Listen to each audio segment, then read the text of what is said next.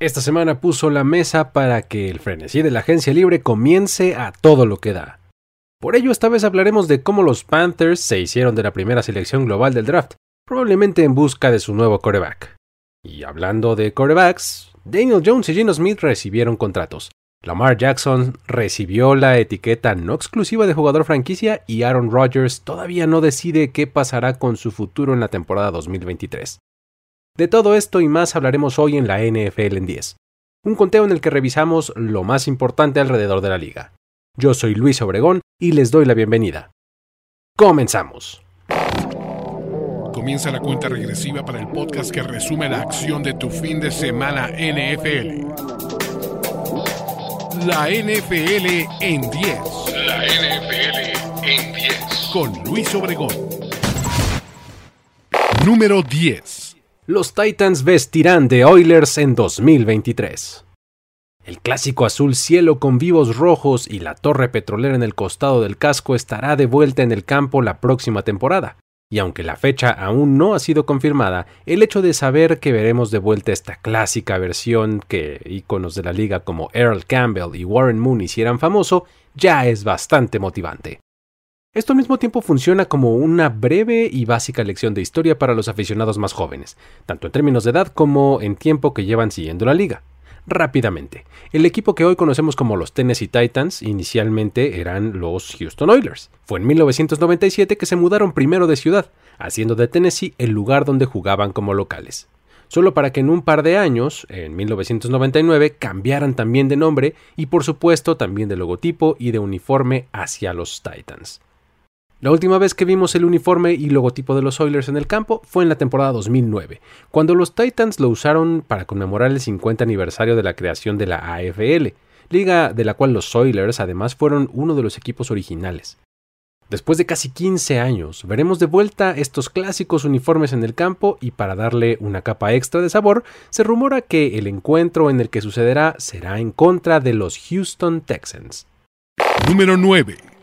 Especulación en torno a Derrick Henry y Jimmy Garoppolo.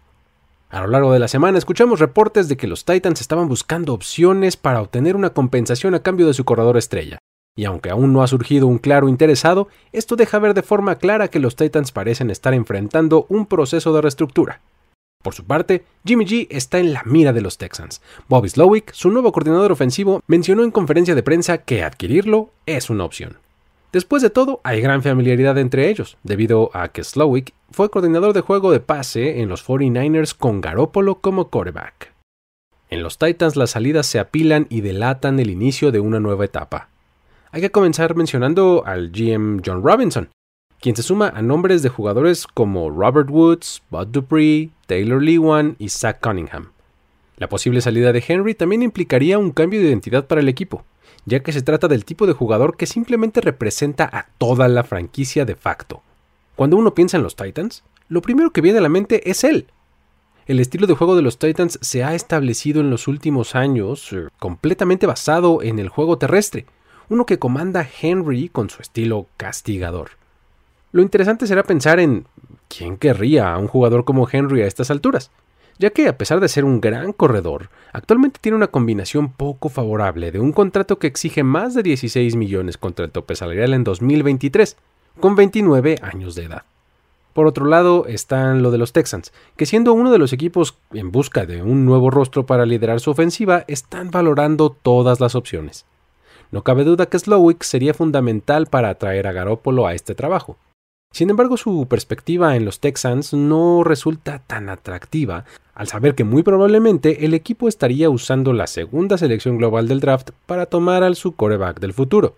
Por lo que, pues en caso de contar con la titularidad, esta tendría una fecha de caducidad muy cercana para Garoppolo.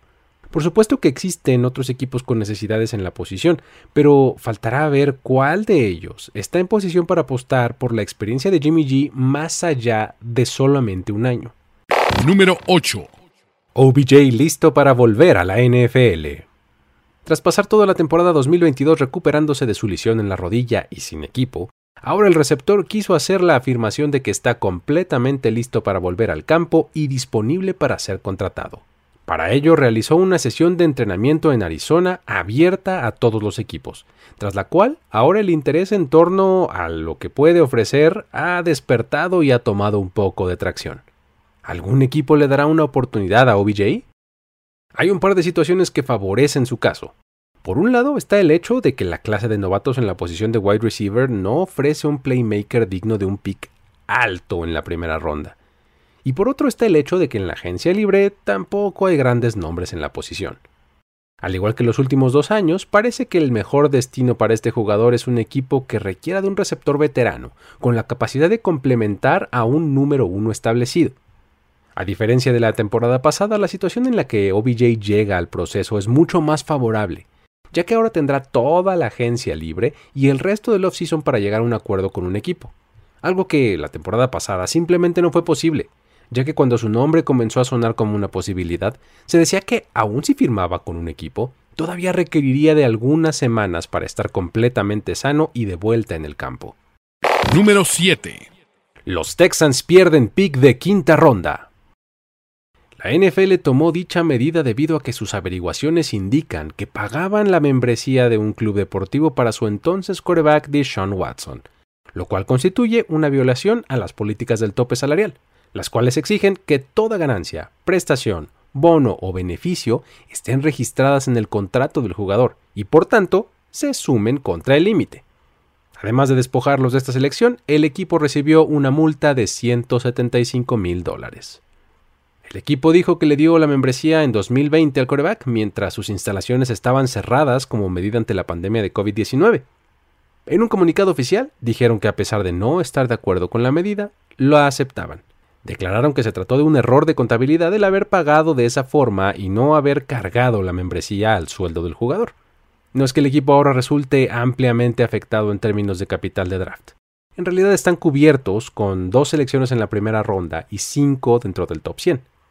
Pero lo más grave para los Texans parece ser el hecho de que no logran deshacerse del todo del fantasma de Watson, ni ahora que están comenzando de cero con un nuevo coach y con un gran ímpetu. Sin duda, esta es una franquicia a la que le urge moverse a lo que sigue. Número 6. Gino Smith y Daniel Jones firman extensión de contrato. El carrusel de corebacks ha comenzado a girar este offseason y entre los primeros en asegurar un lugar están estos dos ambos permaneciendo con el equipo con el que tuvieron el mejor año de sus respectivas carreras en 2022. Smith consiguió un acuerdo de tres años y hasta 105 millones que lo deja con la seguridad de por lo menos estar un año más al frente de la ofensiva de los Seahawks e intentar repetir, y por qué no, superar lo hecho la temporada pasada. Mientras tanto, Jones consiguió un acuerdo de 4 años y 160 millones con los Giants, lo cual le dio la posibilidad al equipo de retener también a Saquon Barkley por medio del franchise tag y así continuar su renovación.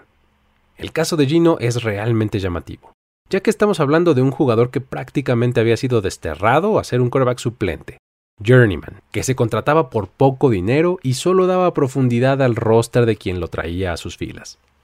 Contra todo pronóstico, en 2022 la dio la vuelta a su propia historia y se convirtió en el líder del equipo a la ofensiva. Este tipo de jugadores rara vez aseguran una paga de 27 millones en un año, y es eso lo que en realidad este contrato le está ofreciendo. Solo un año. Hasta antes de esto, Smith se había hecho únicamente de 17 millones a lo largo de 10 años en su carrera, y además 3.5 de ellos vinieron en forma de incentivos ganados en 2022 con Seattle. En tener un contrato realmente efectivo por un año probablemente lleve al equipo a seleccionar a su reemplazo en el siguiente draft. La historia de Jones también tiene sus particularidades, ya que él cambió de agente hace no mucho. Al inicio de sus negociaciones era representado por CAA. Cuando sintió que las cosas no estaban yendo de lo mejor, se movió a Athletes First y funcionó. Más allá de los afamados 40 millones de dólares en promedio de ganancia anual, lo que llama la atención es que ganará 82 millones en los primeros dos años con un flujo de efectivo de 46 millones en el año 1 y 36 millones en el segundo. Estas ganancias lo ponen, por ejemplo, 12 millones por encima de las ganancias que tendrá Derek Carr, quien se contrató hace poco con los Saints. Un jugador que además sí llegó a la agencia libre y supuestamente tenía varias opciones. Número 5. Lamar Jackson recibe etiqueta no exclusiva. Tras no lograr un acuerdo de largo plazo, los Ravens decidieron otorgarle esta modalidad del franchise tag a su quarterback, la cual implica que desde ese momento está en libertad para buscar un acuerdo con cualquier otro equipo, y en caso de que consiga una oferta en el mercado, Baltimore podría igualarla para retenerlo, o perderlo obteniendo dos selecciones de primera ronda de parte del nuevo equipo. Vale la pena recordar que las partes no pudieron llegar a un acuerdo por tercer off-season consecutivo. Primero después de su tercera temporada, luego después de la cuarta y después también de la quinta, dejándolos ahora con el recurso de la etiqueta antes de que el jugador se convierta en agente libre sin restricciones.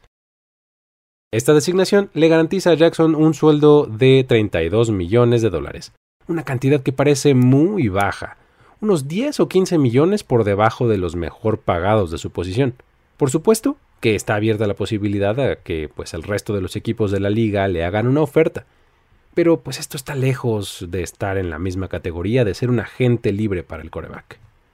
Muchos equipos que a nivel rumor estaban relacionados con la posibilidad de ir por Lamar se desmarcaron muy rápido, incluso menos de una hora después del anuncio, algo que parece poco creíble con la situación que tienen ellos en la posición de coreback.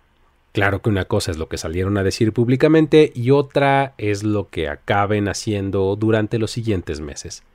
Ahora el hecho de que Lamar no tenga agente complica todavía más las cosas, ya que si un equipo está interesado en comenzar negociaciones para traerlo, pues tendría que hablar directamente con él, sin la posibilidad de hacer aproximaciones sucesivas, sino que pues tendrían que ir al grano, ya que de hacer una oferta baja como para tentar el terreno, el jugador podría ofenderse y matar las negociaciones, porque a final de cuentas a nadie le gusta que le digan que uno no es lo suficientemente bueno para ganar tanto dinero, y pues muy pocos pueden manejarlo con frialdad. Esas y otras complicaciones implican el no tener un agente. También está el hecho de que los reportes indican que Lamar lo que busca es un contrato 100% garantizado, lo que pues también implica pues que las cosas eh, se compliquen debido a que pues los propietarios simplemente quieren mantenerse alejados de ese concepto. Mientras que la NFLPA quiere obtener ese segundo ejemplar para ahora sí tener un precedente repetible, por lo menos para sus jugadores estrella. A fin de cuentas, el mercado regulará el contrato de Jackson es probable que algún equipo haga una oferta por encima de los 32 millones anuales que ahora tiene, misma que, de acuerdo con los límites que los Ravens hayan establecido, ellos decidirán si igualan o no. Es decir, el equipo de Baltimore puede perder, pero no perderá tanto, ya que los casos malos para ellos, pues son perder al jugador pero ganar un par de selecciones de primera ronda, o de plano quedarse con un jugador descontento pero relativamente barato. Esto comienza a verse como una situación en la que la mar difícilmente va a ganar. Número 4. Aaron Rodgers y los Jets. El destino más sonado para el quarterback, además de los mismos Packers, ha sido el equipo de New York. Los reportes durante la última semana indicaron que ejecutivos de The Gang Green hicieron el viaje de costa a costa hasta California para visitar a Rodgers y explorar las posibilidades de que formara parte de su equipo. Movimiento que fue además autorizado por los Packers. ¿Será que Rogers sigue los pasos de Brett Favre al pasar de Green Bay a los Jets? Las similitudes de carrera entre los dos corebacks son grandes. Esto comenzó cuando los Packers trajeron a su eventual reemplazo en la primera ronda. Tomaron a Rogers cuando Favre parecía estar en buen momento y luego a Love cuando Rogers todavía dominaba. Tres años pasaron con Rogers y Love en la banca esperando su turno, y cuando la organización dio la vuelta a la página, Favre se fue a los Jets y ahora Rogers también podría hacerlo. En este momento la pregunta interesante es si en efecto hay un mercado para Aaron Rodgers más allá de los Jets, o si es que este equipo está negociando contra sí mismo. La compensación, según algunos dicen, estaría alrededor de una selección de segunda ronda más alguna otra en el futuro. Sin embargo, el problema para muchos es el hecho de que Rodgers podría estar en una lógica de carrera de un año a la vez, lo que haría que esa segunda selección en el futuro en realidad se convirtiera en una condicional atada al hecho de que el coreback continuara jugando. Ahora, si el trade con los Jets no se concreta, el mercado podría haber dictado que Rodgers tiene que regresar a los Packers, ante lo cual la pregunta sería, ¿el equipo lo quiere de vuelta? De acuerdo con una entrevista que dio a finales de la semana pasada, el presidente del equipo Mike Murphy parece estar completamente listo para tener a Jordan Love como su titular desde ya. Sin embargo, el tema de los más de 50 millones de contrato para este año es un punto muy importante, ya sea para los Packers o para cualquier otro equipo que se haga de sus servicios. Es probable que en el momento en el que se acuerde un intercambio, Green Bay acceda a pagar por lo menos una parte de esta compensación. Lo que llama la atención es que todo parece estar supeditado a la decisión de Rodgers. Saber qué es lo que quiere hacer él es lo que todos están esperando. En una liga en la que los que ostentan el poder contractual son los equipos, parece que en este caso el coreback controla toda una franquicia y es capaz de tenerla en suspenso. Hay una posibilidad de que este drama se arrastre una vez más durante todo el offseason. Pero también hay otra en la que esto acaba pronto. Aquí estaremos para seguirlo. Número 3.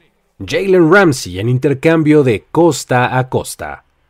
Los rumores eran fuertes al respecto de la posible salida de los Rams del corner estrella, y durante el fin de semana se confirmó que fueron los Dolphins quienes se hicieron de sus servicios, entregando a cambio un paquete que consiste en una selección de tercera ronda y el Tyrant Hunter Long. Con esto ahora Ramsey forma parte de una secundaria acompañado por Xavier Howard y Javon Holland, intentando llevar a este equipo al siguiente nivel y pasando de Los Ángeles a Miami. Con por lo menos un par de años más en su contrato, Ramsey llega a un costo de 17 y 18.5 millones en las siguientes dos temporadas para los Dolphins. Ahora este equipo tiene una defensiva secundaria con la que puede competir contra ataques aéreos imponentes como los que hay en la AFC, comenzando con los Bills, que están en su misma división.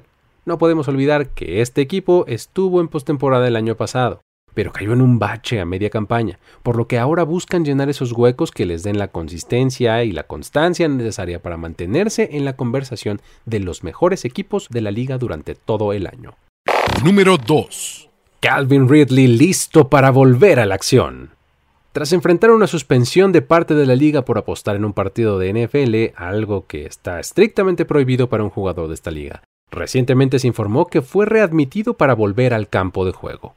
Hay que recordar que durante su suspensión fue intercambiado de los Falcons a los Jaguars, por lo que ahora su regreso será en Florida, su estado natal, en un equipo con gran promesa en el que recibirá pases de Trevor Lawrence y estará bajo el mando de Doug Peterson. Hablando exclusivamente de fútbol, su regreso emociona, y sobre todo cuando este se da en una ofensiva con tanta promesa como la de los Jaguars. Durante la semana vimos algunas publicaciones en sus redes sociales donde se veía que estaba entrenando y se ve en excelente forma. Ahora, más allá del fútbol, en términos personales, el tema de Ridley es uno que le da relevancia nuevamente a la salud mental. Por medio de una carta publicada en The Players Tribune pudimos conocer su historia. En ella comienza admitiendo lo que hizo, tomando responsabilidad del hecho, para luego narrar su historia. Cuenta cómo una lesión lo llevó a depender de los analgésicos, cómo se sentía emocionalmente aislado y con una tremenda carga de responsabilidad de cuidar a su familia tras sufrir un robo en su casa razón por la cual no pudo viajar con el equipo a un juego de Reino Unido y de ahí todo se convirtió en una bola de nieve que fue cada vez más grande. Siempre que un jugador se abre para darnos una perspectiva distinta de los hechos y de su vida en general, se agradece. Y eso fue justamente lo que Ridley hizo en este escrito. Verlo de regreso en la NFL es algo que a cualquiera que disfrute a los receptores que son buenos corredores de rutas y con excelentes manos le debe emocionar. Número 1. Chicago Bears intercambia la primera selección con los Carolina Panthers. La deseada posición en el draft NFL 2023 ha cambiado de manos gracias a un acuerdo entre Bears y Panthers, uno que le da al equipo de Carolina la oportunidad de tomar al jugador que más quiere y a cambio al de Chicago le da un paquete que incluye la selección 9 de este año, las selecciones de primera ronda del próximo año y la de segunda de 2025 que pertenecerían a los Panthers, además del receptor DJ Moore. Ahora solo queda definir a quién tomarán los Panthers con la primera selección global. Carolina queda con cinco selecciones en total en este draft, por lo que no está para nada desprotegido al entregar lo que entregó. Definitivamente no hay precio que sea demasiado alto por pagar para obtener un coreback franquicia, y eso es justamente lo que seguramente están buscando los Panthers. Y es que este tipo de movimientos tan agresivos se hacen por un coreback. Así, todo indica que el nuevo head coach Frank Reich tendrá la oportunidad de seleccionar a su muchacho y desarrollarlo como a él le gusta. En contra, tienen el hecho de que pues al entregar a DJ Moore crean una necesidad inmediata en la posición de receptor, una que deberán enfocarse en cubrir ya sea en el mismo draft o de plano en la agencia libre con un veterano. Desafortunadamente para ellos, obtener a un jugador de la talla de Moore no parece ser algo realista y que vayan a lograr en dichas dos instancias en este offseason por lo que deberán de ser creativos. La pregunta que esto destapa, por supuesto, es ¿por quién van? ¿Será que pueden poner a un lado las limitantes físicas de Bryce Young? ¿El potencial de jugadores como Anthony Richardson o Will Levis será tan atractivo para ellos que los movió a dar este salto? ¿O es que el piso tan alto de CJ Stroud y su hechura como pasador fue lo que los enamoró para hacer este movimiento? La situación de los Bears era ideal. Tener el pick número uno global y ser un equipo sin necesidad de coreback en un draft en el que hay jugadores que justifican ser tomados en esa posición y finalmente sacaron provecho de ella. Ahora deben estar contentos. Actualmente tienen 10 selecciones en el draft y no se salieron del top 10. Todo esto mientras aseguran tener múltiples elecciones en la primera ronda del próximo año y múltiples segundas en el draft 2025 para continuar armándose. Sin embargo, lo que le da una dimensión distinta al acuerdo por parte de los Bears es el hecho de obtener a DJ Moore, un playmaker dinámico que mucha falta le hacía a la ofensiva que de inmediato le da un arma interesante a Justin Fields. Y es justo en torno a él que se quiere rearmar a este equipo. Si pensamos que potencialmente cuatro de las primeras elecciones serán corebacks, posicionados en el número 9, en el peor de los casos, los Bears estarían llevándose al quinto mejor jugador de la clase, que muy bien podría ser un jugador defensivo de alto impacto o tal vez un buen liniero ofensivo para proteger al Fields. Un acuerdo que deja bien parados a ambos equipos, pero levemente mejor a los Bears. La NFL en 10. Hasta aquí llegamos con este conteo. Para más piezas de contenido con diferentes ángulos sobre la liga, te invito a que te mantengas al tanto de todos los distintos canales de Mundo NFL. Visita nfl.com diagonal mundo, donde también encontrarás piezas escritas por mí. Sigue las redes sociales para mantenerte al día con los análisis y las noticias del momento. Suscríbete al canal de YouTube y por supuesto también al feed de este podcast en la plataforma de tu preferencia. A título personal me encuentras como arroba el buen en redes sociales, donde te vas a poder enterar de varias otras cosas y contenidos que genero, además de poder seguir la conversación sobre estos y otros temas. Me despido de esta edición de la NFL en 10. Hasta la próxima. Ya eres parte de la conversación NFL de esta semana. La NFL en 10. La NFL en 10. Conductor y productor ejecutivo Luis Obregón. Voz en off y diseño de audio Antonio Sempere. Una producción de primero y 10 para NFL. La NFL en 10.